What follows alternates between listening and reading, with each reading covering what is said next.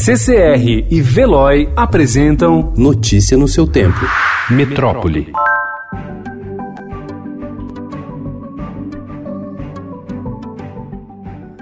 Dois dos países com mais casos de coronavírus depois da China apresentaram taxas de mortalidade discrepantes. A letalidade da doença na Itália é mais de oito vezes a observada na Coreia do Sul.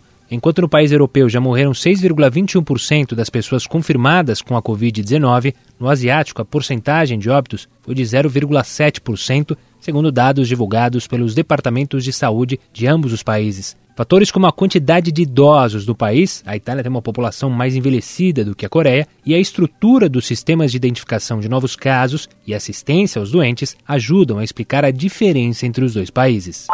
As comparações se acumulam, mas a pandemia de gripe espanhola de 1918 continua a ser de longe a mais mortal da história, bem à frente do novo coronavírus. A época matou pelo menos 50 milhões de pessoas em todo o mundo, o equivalente a 200 milhões hoje, sendo meio milhão delas habitantes dos Estados Unidos.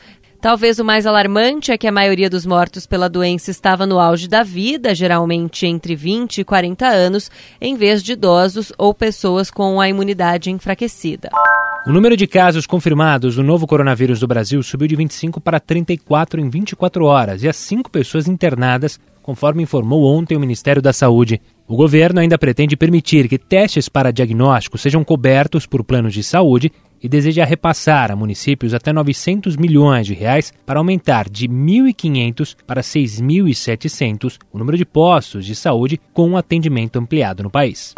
O secretário do Tesouro Nacional, Mansueto Almeida, disse na segunda-feira que o governo está negociando um percentual intermediário entre 15% e 20% para os repasses da União ao novo Fundo de Manutenção e Desenvolvimento da Educação Básica, o Fundeb. Hoje, a cota da União para o Fundeb é de 10%. Os parlamentares, porém, têm trabalhado para elevar esse percentual. É importante ter mais recursos para a educação? Acho que todos concordam que sim. O que está em discussão é algumas questões relativas a quanto mais recurso e em qual velocidade.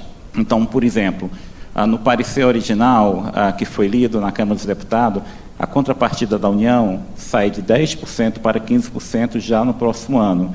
Isso pode significar um gasto extra entre 8 a 10 bilhões. A gente criar uma despesa nova para a União já em 2021, de 8, 10 bilhões, a gente hoje não consegue encontrar, não significa que seja impossível, mas a gente não consegue encontrar facilmente a fonte de financiamento. Notícia no seu tempo. Oferecimento CCR e Veloy.